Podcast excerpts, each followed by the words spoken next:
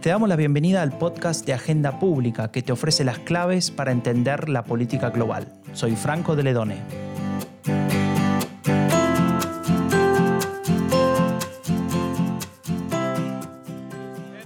privilege to introduce to you the President elect of the United States of America, Donald Trump. So, it's been what they call a historic event. But to be really historic, we have to do a great job. And I promise you that I will not let you down. We will do a great job. We will do a great job. I look very much forward to being your president. And hopefully, at the end of two years, or three years, or four years, or maybe even eight years, Noviembre de 2016. ¿Lo recuerdan? El empresario Donald Trump se convierte en presidente de los Estados Unidos de América, algo que meses antes nadie creía posible. Bueno, tampoco creíamos posible algo como el Brexit y tuvo lugar, pero esa es otra historia. La cuestión es que han pasado casi cuatro años de aquel día. Estamos en medio de la campaña y tenemos muchas más preguntas que certezas. Y como a nosotros nos gustan los desafíos acá en el podcast de Agenda Pública, en el episodio de hoy nos vamos a profundizar en uno de esos elementos que tal vez puede sonar un poco alarmista, pero que está en la cabeza de muchos analistas.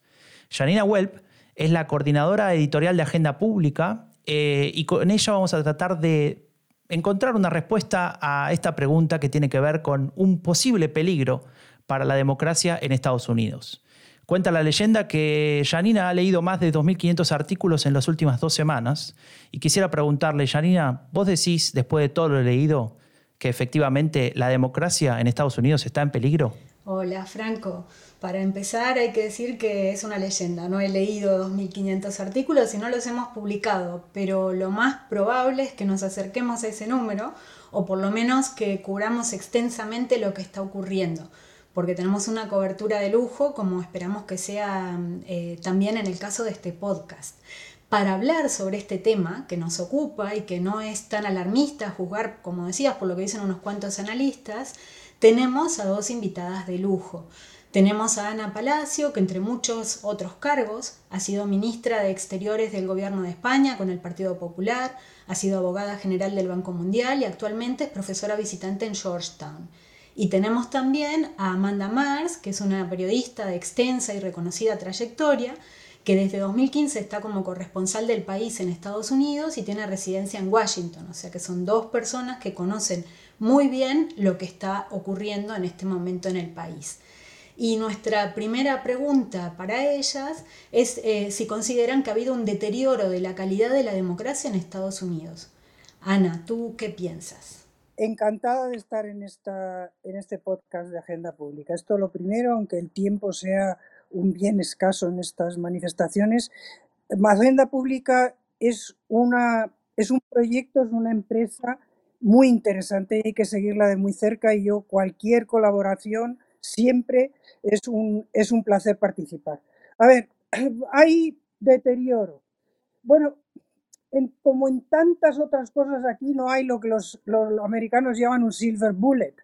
Podemos ver el vaso medio lleno, el vaso medio vacío y lo que yo creo que es importante es ver aspectos complicados, aspectos negativos, pero también aspectos positivos. Para mí, el primer aspecto positivo es que eh, con la presidencia, con la administración de Trump, hemos descubierto que Estados Unidos es mucho más que la Casa Blanca y que el Departamento de Estado, que la proyección de cuando uno pensaba antes en, Estados Unidos, en el mundo, lo que veías era el presidente, la Casa Blanca.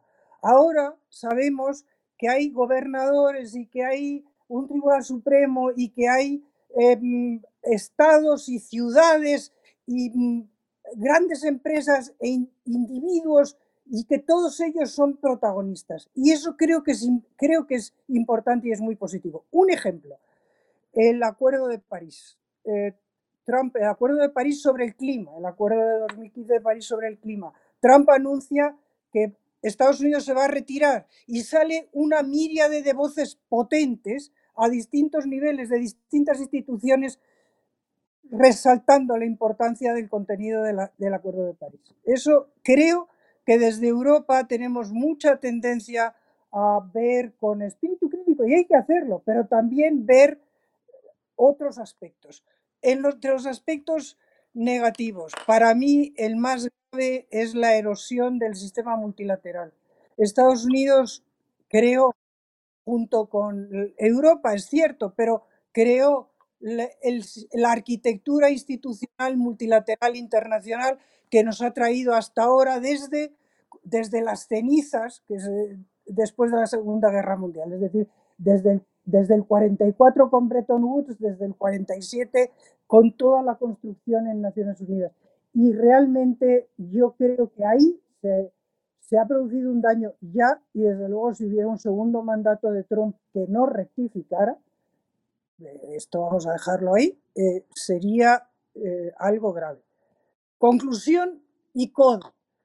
Europeos, cuidado de ver, no voy a decir la paja porque esto es una buena viga en el ojo del, del amigo americano y no ver la viga que tenemos en nuestro, en nuestro ojo.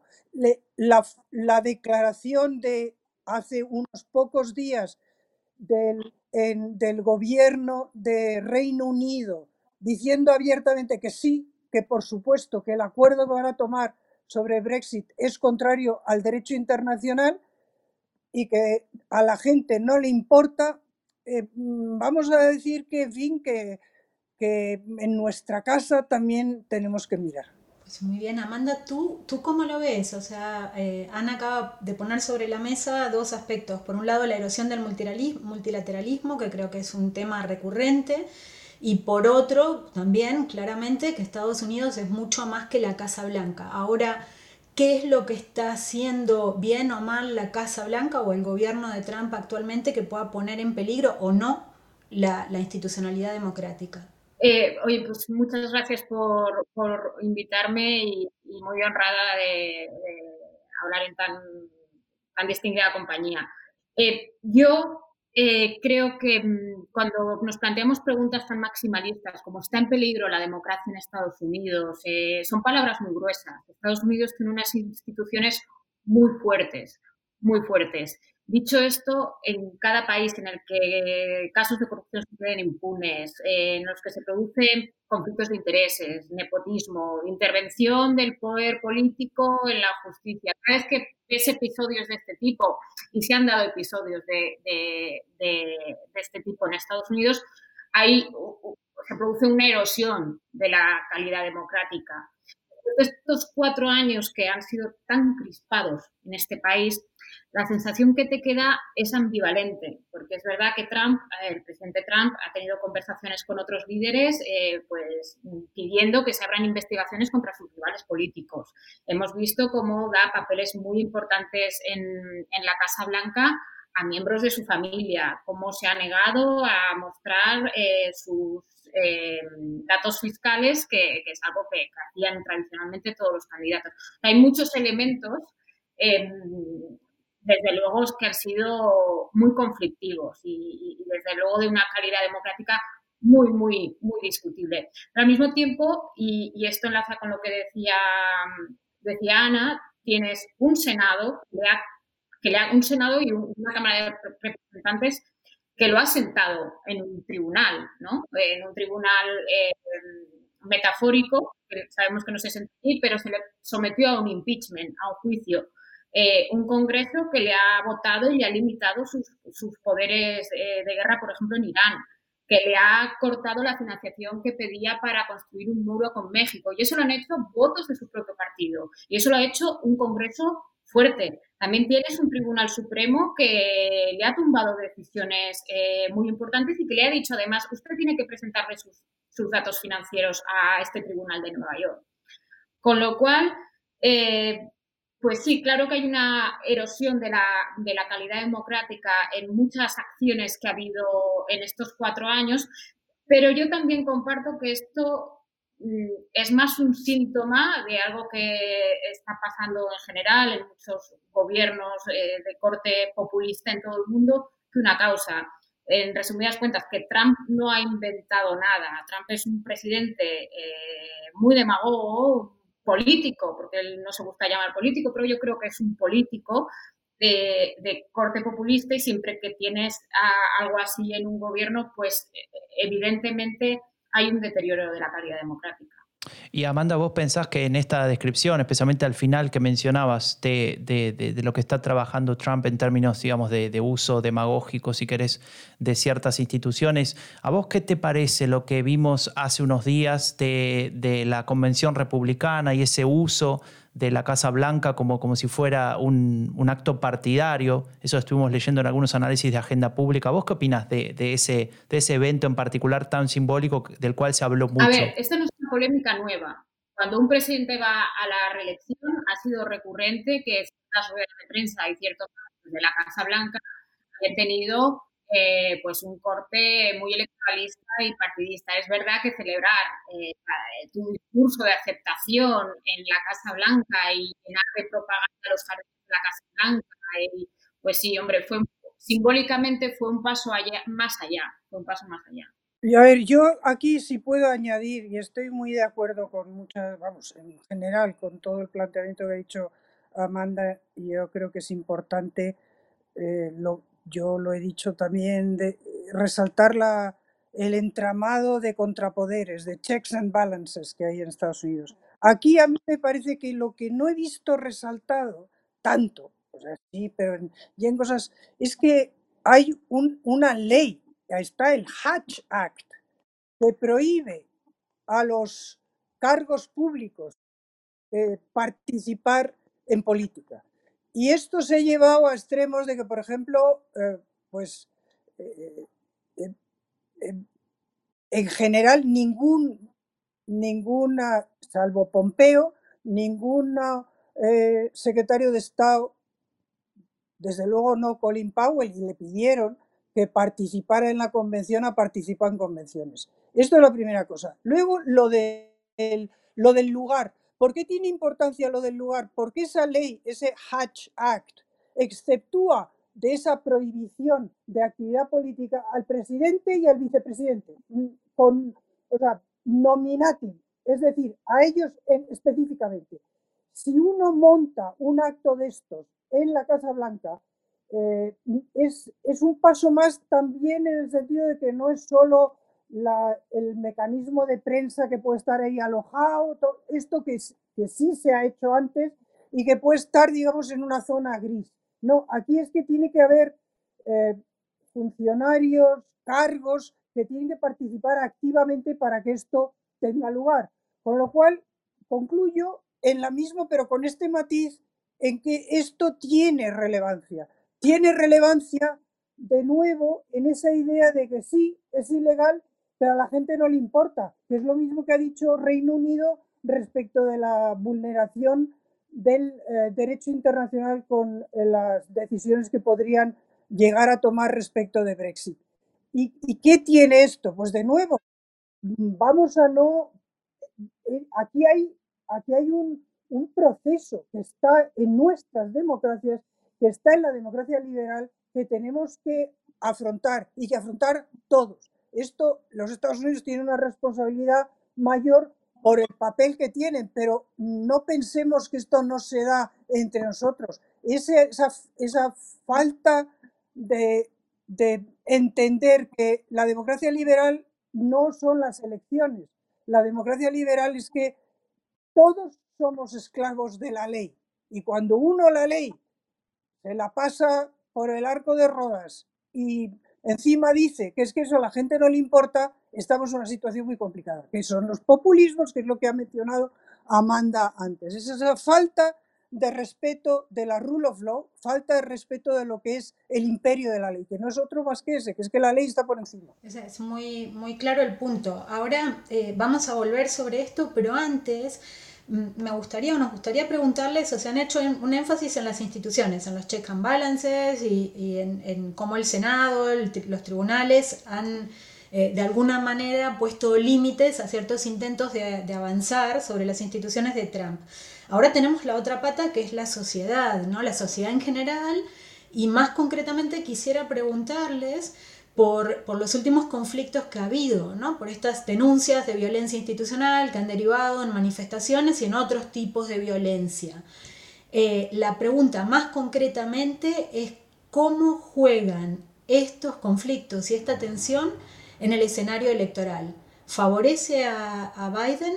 ¿Consigue Biden frenar las tendencias centrífugas en este escenario electoral o al revés beneficia a Trump? ¿Cómo lo ven? Hay que buscar un, equilibrio, no, no, está muy claro. A ver, en un principio, em, la reacción que ha tenido Trump desde el principio de verano respecto a esta ola de protestas raciales, que es, bueno, considerar estos episodios que ha habido de brutalidad policial como hechos aislados y negar en cualquier, mm, desde todos los puntos de vista un problema institucional o de racismo eh, sistemático en el país, es algo que tiene su lógica electoral.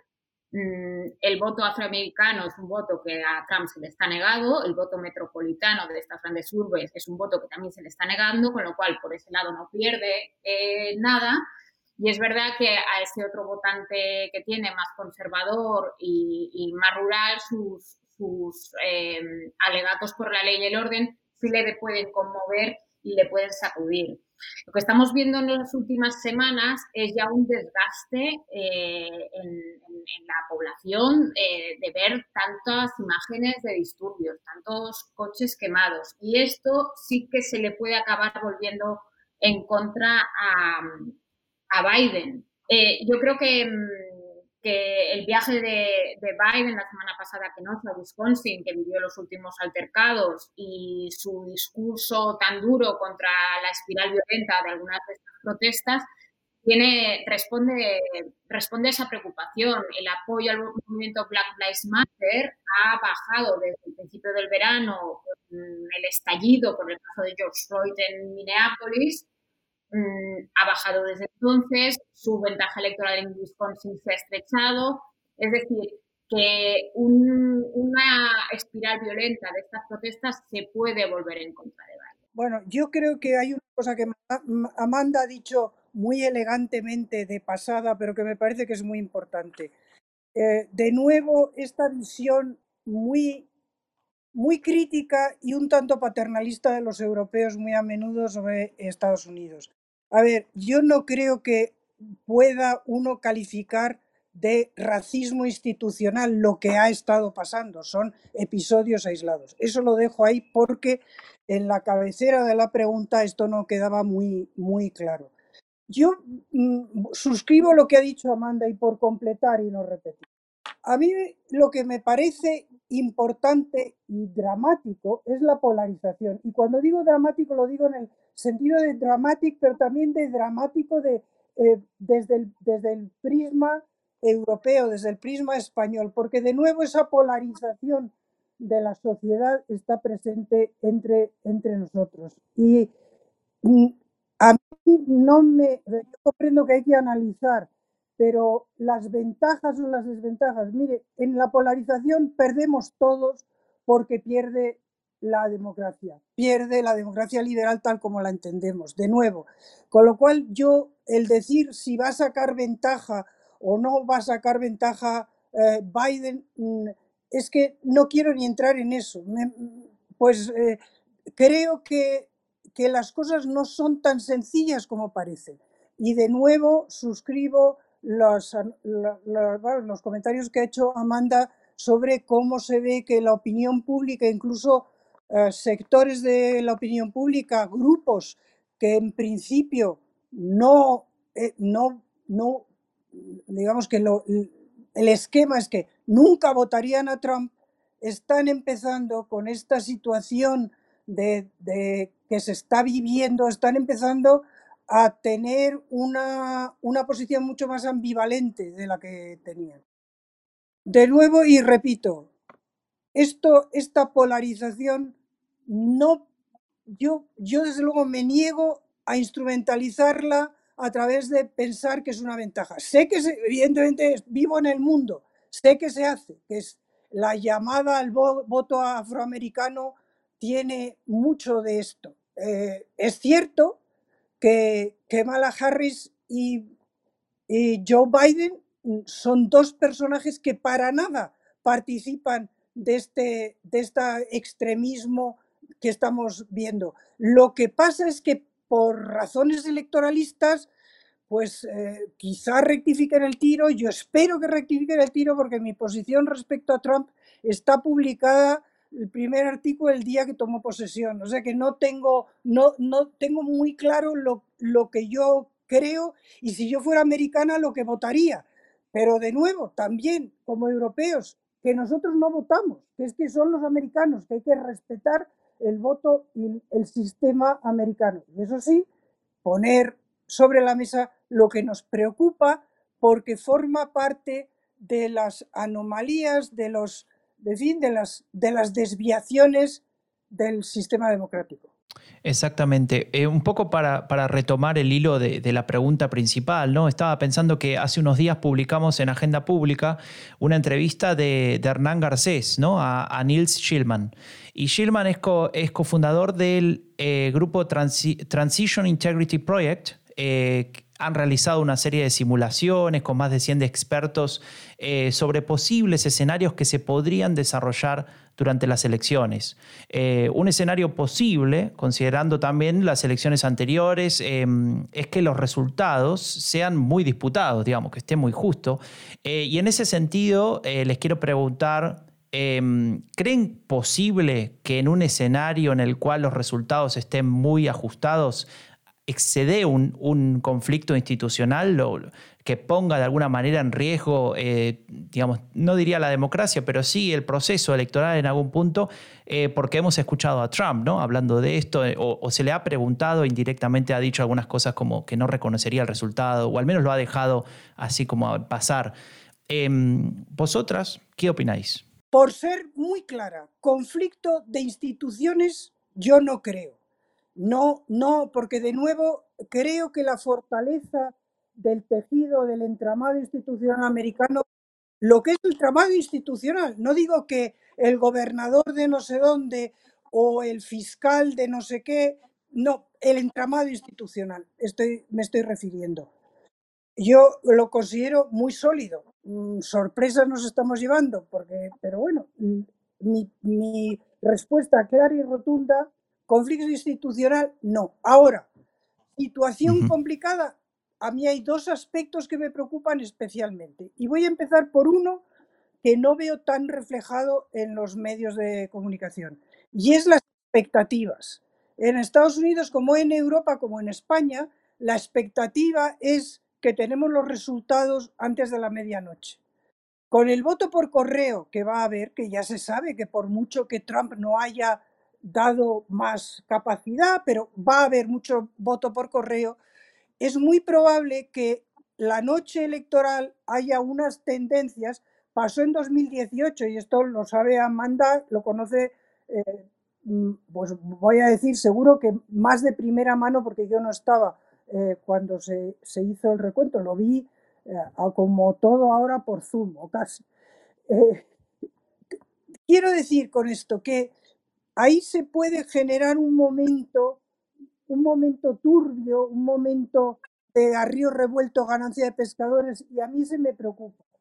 Ligado con ese me preocupa el voto por correo. Perdona, Ana, cuando dices un momento turbio, ¿puedes concretar un poco más qué es lo que eh, tienes en, en, mente? 2018, en 2018, eh, las cadenas tiñeron de republicanas las elecciones eh, y luego el resultado fue muy distinto el resultado final. Eh, en, una, en unas elecciones en donde hay tanta emocionalidad, donde hay, voy a decirlo también, no se me va a escapar, donde hay tanta irracionalidad, eh, un resultado provisional que luego se, se, se demuestre, vaya, no se confirme, vamos a decir, un resultado provisional que se salga a decir que, la, que se dé, me preocupa mucho, no porque vaya a degenerar en instituciones, sino me preocupa por la, por la, la carga de emocionalidad y las repercusiones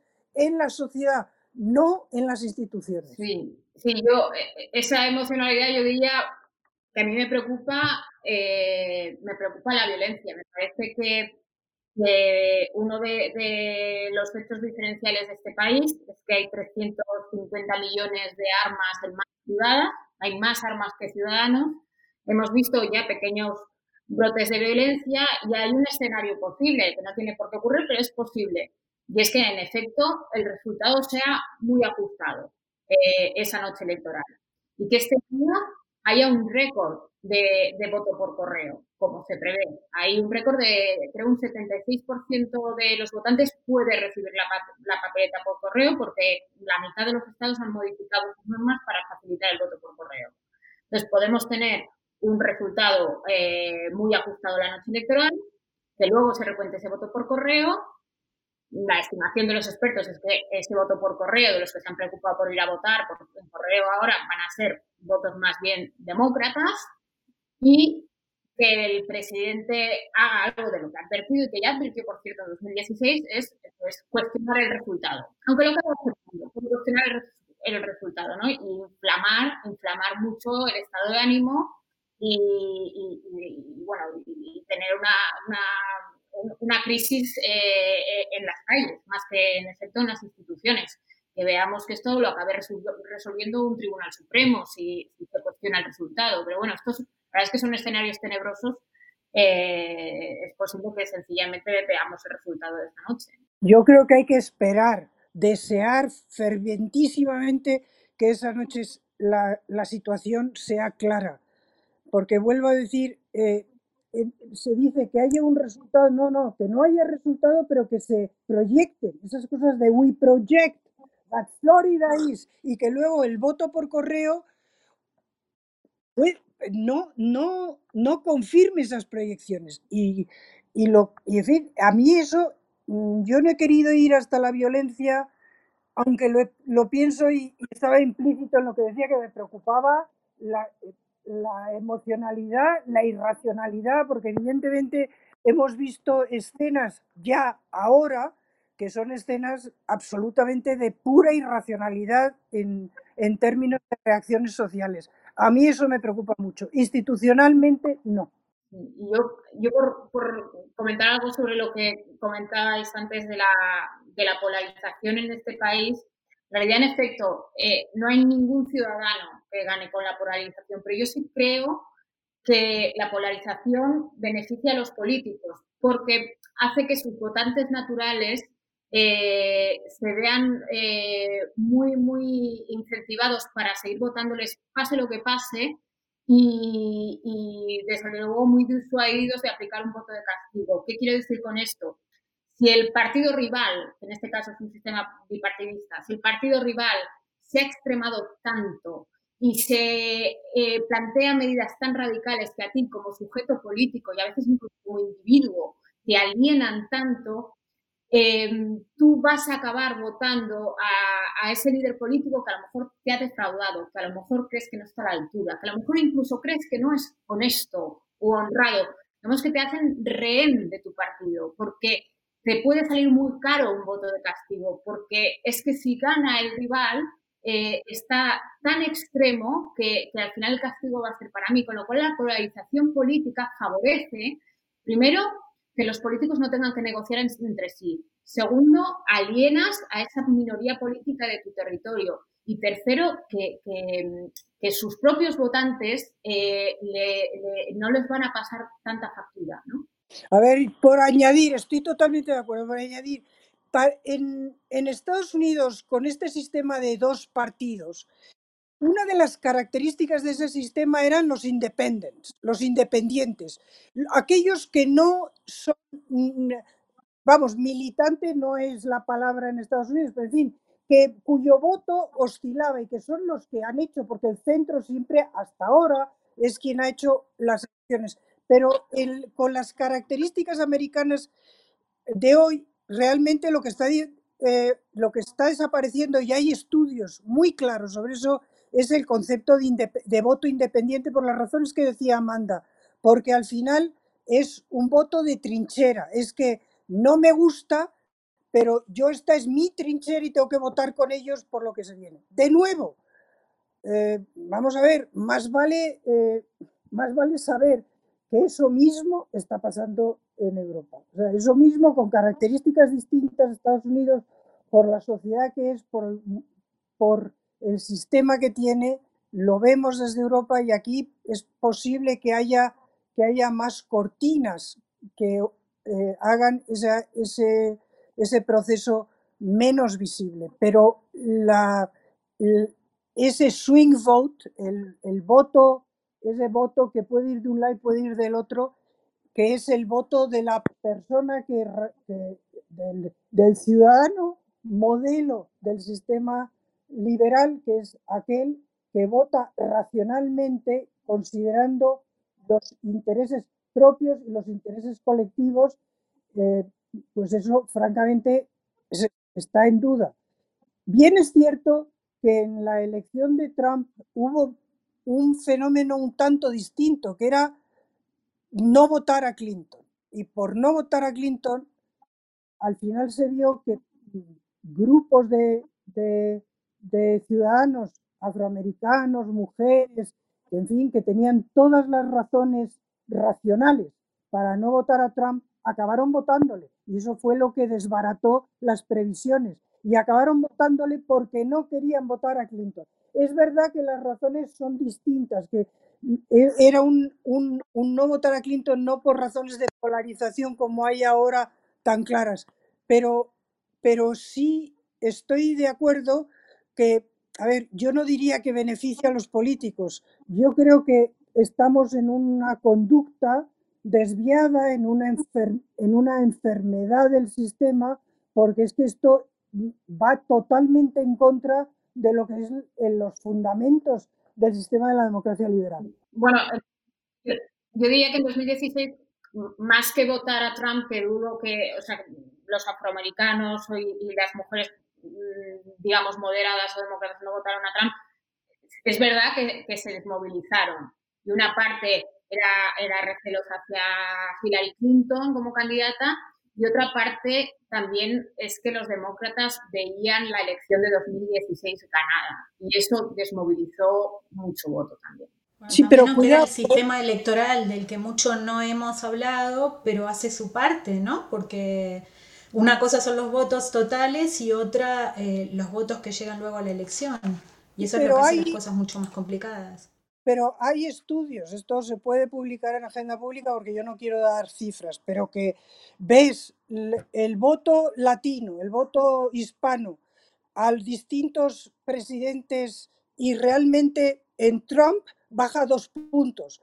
No tiene mucho sentido. El, el voto de mujer, pues, no- a ver, racionalmente no se entiende. Y eh, eh, es verdad que hay mucho voto que se desmoviliza, pero hay mucho voto que vota a Trump, que eso es algo que no que, vamos, que en, en, eh, en Europa nos cuesta ver y entender, y a mí la primera, ver y entender, pero ahí están las cifras. No, claro, ahí sí no es un voto, de, no son mujeres demócratas que votaron a Trump, es un voto republicano de mujeres y hombres que votó a Trump.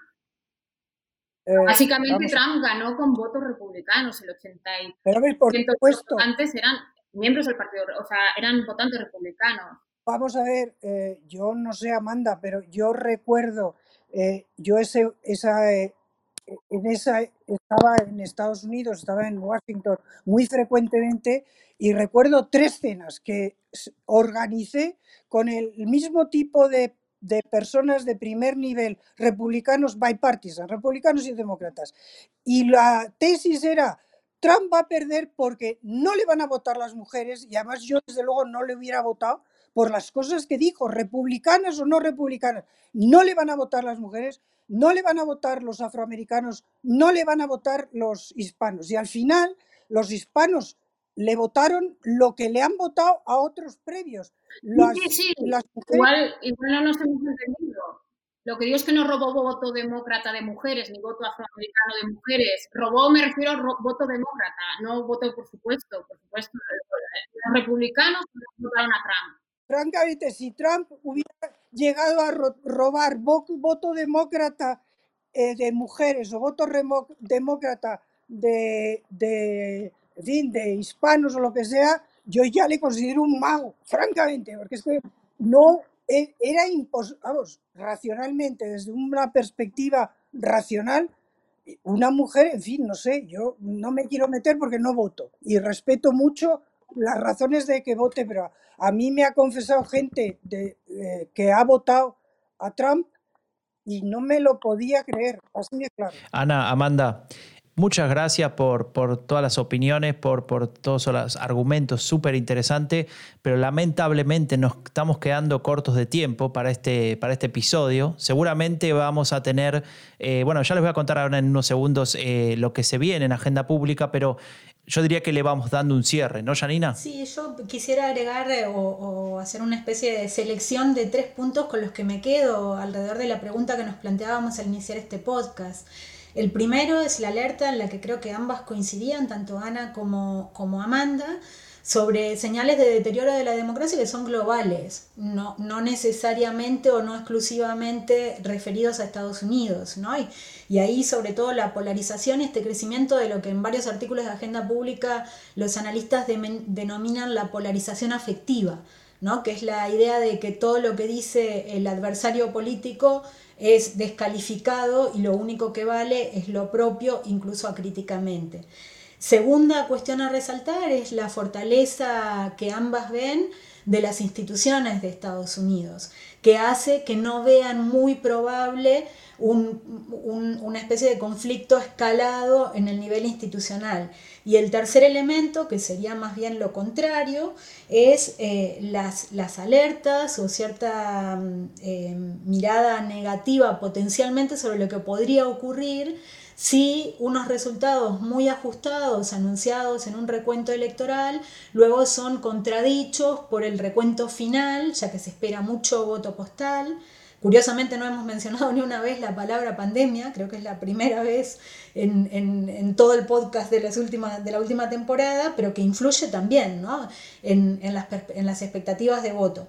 O sea que con esos claroscuros cerraría de mi parte, Franco. Bueno, Janina, muchas gracias. Gracias, Ana. Gracias, Amanda, a las dos por este tiempo, por estas reflexiones. Muchas gracias a, gracias a vosotros. Ha sido un placer tenerlas acá. Eh, y hoy me despido, pero con un anuncio, un, un, gran anuncio, diría yo. Y es que a partir del 28 de septiembre comenzamos con una cobertura especial de las elecciones presidenciales en Estados Unidos. Agenda Pública y todos sus canales se van a volcar de lleno a analizar la campaña, los temas, las claves de este proceso. Pero lo que es aún más interesante es que Agenda Pública dispondrá de datos exclusivos en los que va a basar esos análisis.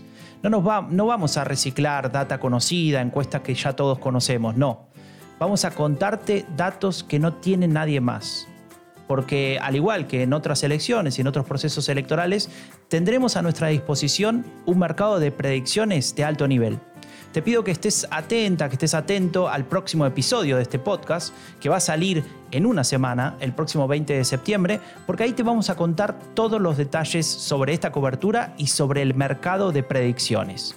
Si querés saber más, visita Agenda Pública en, la web, en, nuestro portal, suscríbete a nuestros newsletters, especialmente a Far West, que ahí vamos a estar eh, con esta cobertura. Y obviamente suscríbete en, tu, en tus plataformas para escuchar podcasts a el podcast de Agenda Pública, que te ofrece las claves para entender la política global. Yo soy Franco de Ledone y nos vemos la próxima.